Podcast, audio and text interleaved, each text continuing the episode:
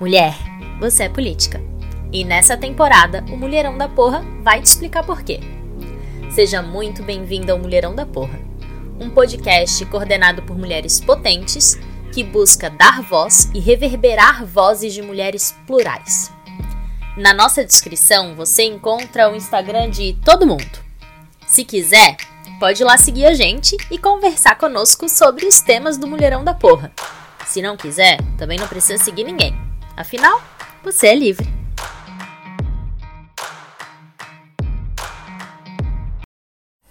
Oi, gente. Meu nome é Elisandra. Eu sou advogada criminalista aqui na cidade de Curitiba e eu tenho é, o privilégio e a alegria de ser sócia da doutora Fernanda Pacheco Amorim, a Fê, que vocês já ouvem há tanto tempo, né? Nós somos sócias na Amorim de Assis, advogadas, é, eu conheço também a Thaís há alguns anos já. Nós estivemos juntas na graduação e hoje nós somos parceiras, amigas. E eu registro aqui o meu carinho imenso por esse mulherão da porra que ela é, que as duas são. São mulheres que me fazem acreditar que é possível, né? Que dividem os fardos e a luta comigo e que me ajudam aí a dar sentido a essa caminhada em favor da luta feminista, né, e pela igualdade. Enfim, eu quero dizer também que é um grande prazer estar aqui para conversar com vocês um pouco sobre mulheres, sobre o nosso espaço, sobre o nosso lugar no mundo. Esse é um tema que eu costumo debater, né, falar com muita paixão e às vezes com muita raiva também. Por que não, né? Nos últimos dias a raiva tem sido o que eu mais sinto, porque o que vem acontecendo com a gente com os nossos direitos é algo desesperador, né? É de deixar qualquer mulher indignada, realmente. Enfim, é de deixar qualquer uma puta da cara. Acho que não tem outra expressão mais mais clara para poder colocar aqui nessa situação. Eu gosto sempre de dizer nesses momentos de raiva, de ódio, de repetir para mim mesma uma frase do Nietzsche que diz que quem luta com monstros, né, deve velar para que ao fazê-lo não se transforme também em monstro. Né? Que se a gente olhar muito tempo para um abismo, o abismo também pode olhar para dentro da gente. Então, enfim, eu gosto muito dessa frase, mas eu confesso para vocês que tem sido muito difícil lutar com tantos monstros. Não tá nada fácil, para dizer a verdade. Mas eu quero contextualizar vocês um pouco tá? Vocês vão ouvir essa minha fala lá pelo mês de setembro, outubro, se eu não estou enganada. Mas eu quero dizer que eu tô gravando em julho.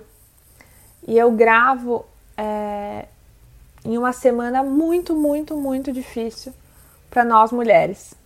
É, na semana passada, o Brasil todo se viu envolvido em dilemas que já são amparados ou resolvidos, vamos dizer assim, né, pela lei. Um dos casos é, foi um caso de estupro de vulnerável envolvendo uma menina, uma criança de 11 anos. E agora, no final de semana, vazaram informações sigilosas de uma atriz que, depois de ser vítima de estupro, é, optou por realizar uma entrega voluntária, né, colocando esse bebê então, que por óbvio, né, ela não teria condições de criar devido às circunstâncias, né, que envolveram a existência dessa criança, ela opta por essa entrega voluntária para pessoas que realmente sejam capazes de cuidar, amar e, enfim, dar todo o suporte possível, né, e necessário para que uma criança é, viva, né, algo que certamente uma mulher vítima de um de algo tão brutal não é capaz de dar. Né? Então, assim, o que eu posso dizer é que eu espero realmente, realmente, do fundo do meu coração, que de onde vocês me ouvem hoje, né, aí do futuro, as coisas estejam um pouco melhores para nós mulheres. Ou que pelo menos assim, um vislumbre, sei lá, uma esperança de que a gente volta, né? Que a gente volte logo a caminhar para frente, né? que esse retrocesso absurdo, surreal, inaceitável que vem acontecendo em relação aos nossos direitos, né, que isso fique para trás. E o que me deixa indignada é que quando a gente pensa que a discussão vai avançar, que nós vamos falar de outras coisas, né? Por exemplo, descriminalização do aborto, né? Quando a gente pensa que a gente vai falar sobre qualquer assunto que traga algum avanço, né? Alguma melhora, alguma melhoria para a vida das mulheres, nós voltamos a discussões que, em tese, já tinham sido superadas. Né? O direito ao aborto legal, por exemplo, é garantido às mulheres há anos. Né? Mas mesmo assim, esse governo de morte, né? esse governo que odeia mulheres, se diz a favor da vida, né? que vida, eu juro para vocês que eu não sei de que vida eles estão falando. Mas enfim, esse governo vai discutir essa semana, amanhã, se eu não me engano, a possibilidade de a mulher que alega ter sofrido estupro e, portanto, tem o direito ao aborto, né, que essa mulher seja investigada. Inclusive, uma das convidadas desse evento é justamente a juíza do caso de Santa Catarina, né, que além de separar a filha da mãe por mais ou menos 40 dias, se não me engano, ainda fez aquela série de perguntas indecentes, né?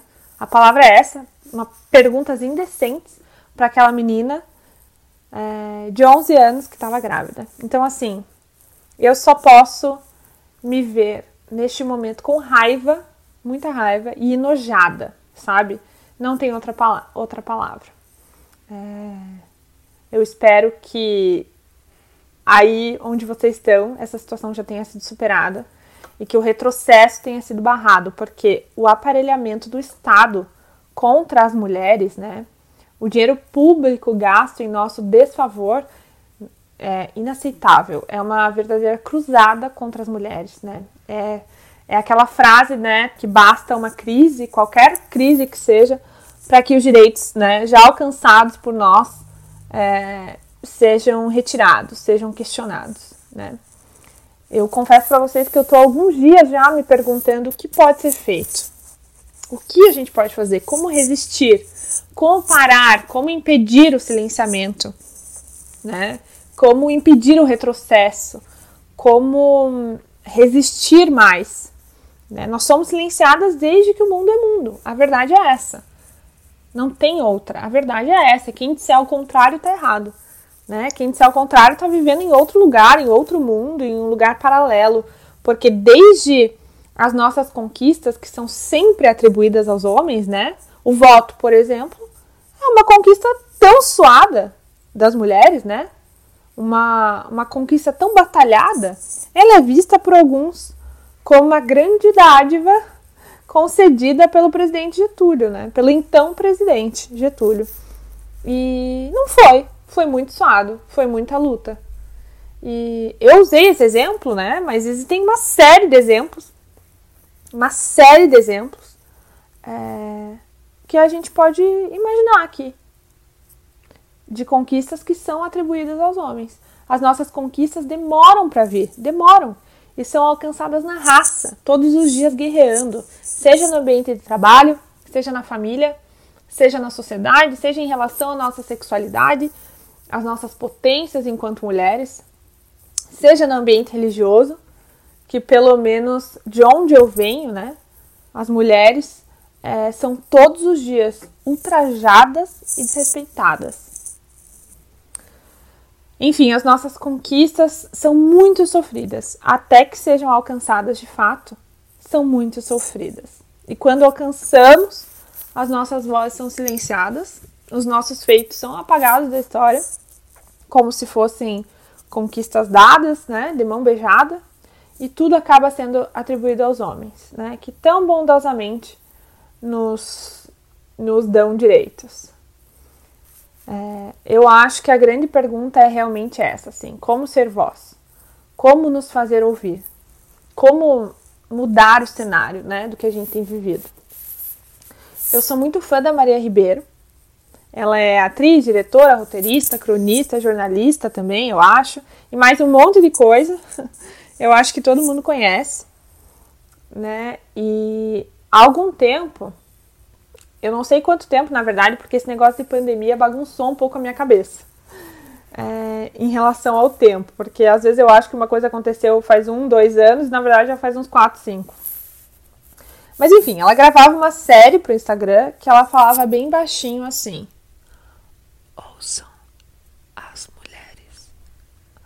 Ouçam as mulheres. E eu entendo como genial esse modo como ela se coloca. Esse modo irônico. Até porque a gente sabe que a gente não é ouvida. É preciso gritar, às vezes, e nem assim. Mas enfim, como fazer a nossa voz chegar onde precisa chegar?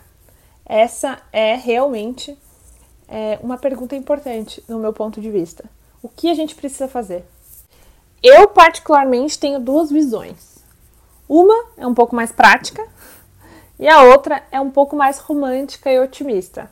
Porque eu sou uma otimista meio incurável, assim, né? A coisa tá indo por água abaixo e eu tô sempre acreditando. Mas enfim, a gente precisa ser ouvida. Esse é o fato. E o primeiro ponto para mim é que politicamente a gente deve ser representada. Não é razoável que a representatividade feminina seja tão baixa num país onde as mulheres são a maioria. Mulheres ocupando espaços de poder é para mim a principal maneira de mudarmos os rumos desse país. Não tem outro jeito. Mas não é uma discussão simples, né? Eu sei. É algo que precisa ser enfrentado desde a base, desde a escola, desde o investimento que é feito na carreira das mulheres. Né? Por que, que muitas mulheres são impedidas de crescer né, em suas carreiras profissionais? Um dos motivos, certamente, é a ausência de políticas públicas de qualidade a partir de um governo que de fato se preocupe com a vida das mulheres brasileiras. Nós sabemos que muitas de nós somos privilegiadas. É... Só o fato da gente ter uma carreira com a qual se preocupar já é um grande privilégio, né? A maioria não consegue sequer estudar, imagina fazer um vestibular, é, enfim, uma, um ensino superior. É, muitas vivem em uma situação extremamente precária. Nós sabemos, né? Muitas têm filhos super cedo por falta de educação sexual.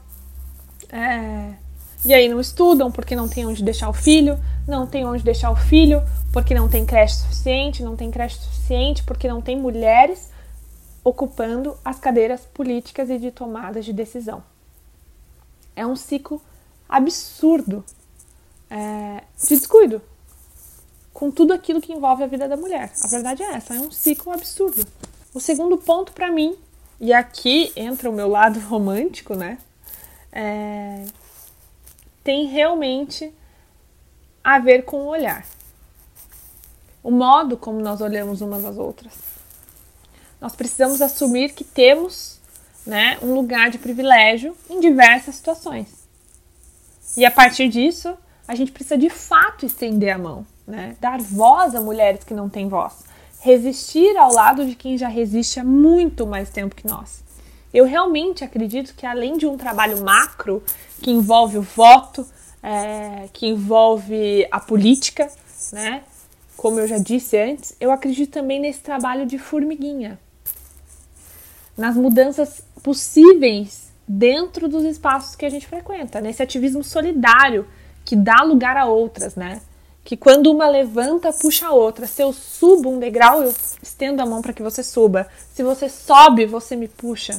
Eu acredito muito nesse, nesse movimento de empoderamento mútuo. Muito, muito, muito mesmo. Então, assim, no fim, né?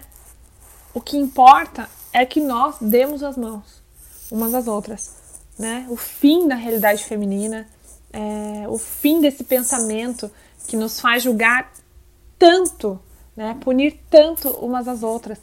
É, enfim, sem falar na criação das nossas meninas, né? Eu não sou mãe, eu não sei se serei mãe um dia, mas eu acho especialmente importante empoderar meninas.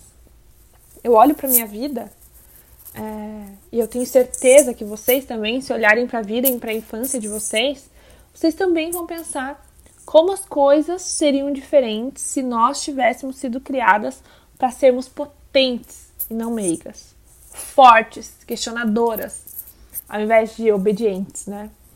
Nós não precisamos de mais mulheres obedientes. O mundo precisa de mulheres é, subversivas, mulheres que tumultuem as instituições se for preciso. Nós não precisamos de mais meninas que abaixem a cabeça, que sejam ensinadas a falar de maneira mansa, de aceitar tudo. Ontem eu assisti um vídeo no Instagram, até acho que já é meio velho. E no vídeo perguntavam para algumas pessoas, mulheres principalmente, como era correr como uma menina, sacar uma bola, né, como uma menina e lutar como uma, uma menina. E todas as pessoas correram, lutaram e sacaram de um jeito como que eu vou dizer para vocês? Um jeito besta, um jeito molengo, sabe? Incompetente, assim. E aí fizeram a mesma pergunta para um grupo de meninas bem mais jovens, sei lá, entre 7 e 12 anos. E elas representavam é, uma menina correndo, elas eram de fato meninas correndo, sacando uma bola, lutando, com tanta vontade, tanta gana, que fica nítida a diferença que as meninas desse segundo grupo foram criadas. O vídeo deixa claro que nós, algumas gerações à frente daquelas meninas, fomos ensinadas a nos sentir inferiores aos homens. E isso precisa acabar. Eu não sei se é, nós podemos esperar, né, da sociedade como um todo, que essa sociedade crie meninas confiantes olhando para tudo que a gente tem passado nos últimos tempos, eu realmente não sei se a gente pode contar com outros homens para isso. Talvez essa seja mais uma das nossas tarefas, né? empoderar meninas, fazê-las acreditar naquilo que não nos fizeram acreditar. Eu já disse que eu sou otimista e eu acredito muito nas mulheres ocupando as cadeiras importantes desse país. Eu acredito muito nas mulheres na política ou em qualquer outro lugar que elas queiram estar. Eu acredito que a mudança vem, mesmo que com muito atraso, mas ela vem. Tem uma frase da Angela Davis que diz: Eu não acho que tenhamos outra alternativa se não permanecer otimistas. O otimismo é uma necessidade absoluta. Enfim, é isso.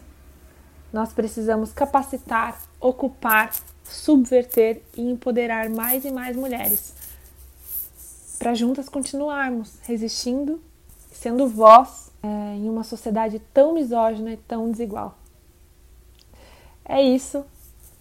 Um beijo para vocês. Muito obrigada por acompanharem até aqui e até a próxima. Ufa, o último episódio da temporada foi uma correria é, a gente está muito feliz que vocês tenham nos acompanhado até aqui. E a gente espera sinceramente que tudo isso, que todos esses episódios tenham te botado para pensar. Te botado para pensar no teu lugar enquanto pessoa, no teu lugar enquanto corpo político e como que você pode fazer diferente e fazer a diferença, né? Vote consciente, eleição tá aí, pense bastante. Isso daqui não é pra gente dizer assim, vote em tal pessoa ou em tal pessoa. Isso não é relevante pra gente, né? O voto é secreto, o voto é único. O que é relevante pra gente é que o seu voto seja consciente, que você vote da forma adequada em candidatos e candidatas que é, compartilhem dos teus valores. Não importa quais são os teus valores.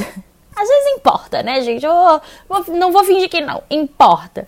Mas é que seja isso, sabe? A gente não tá aqui para julgar ninguém, mas a gente tá aqui para falar que é importante que você saiba em quem você está votando, na pauta que você está votando, naquilo que você está defendendo, que isso esteja alinhado com o que você acredita. Isso é extremamente importante.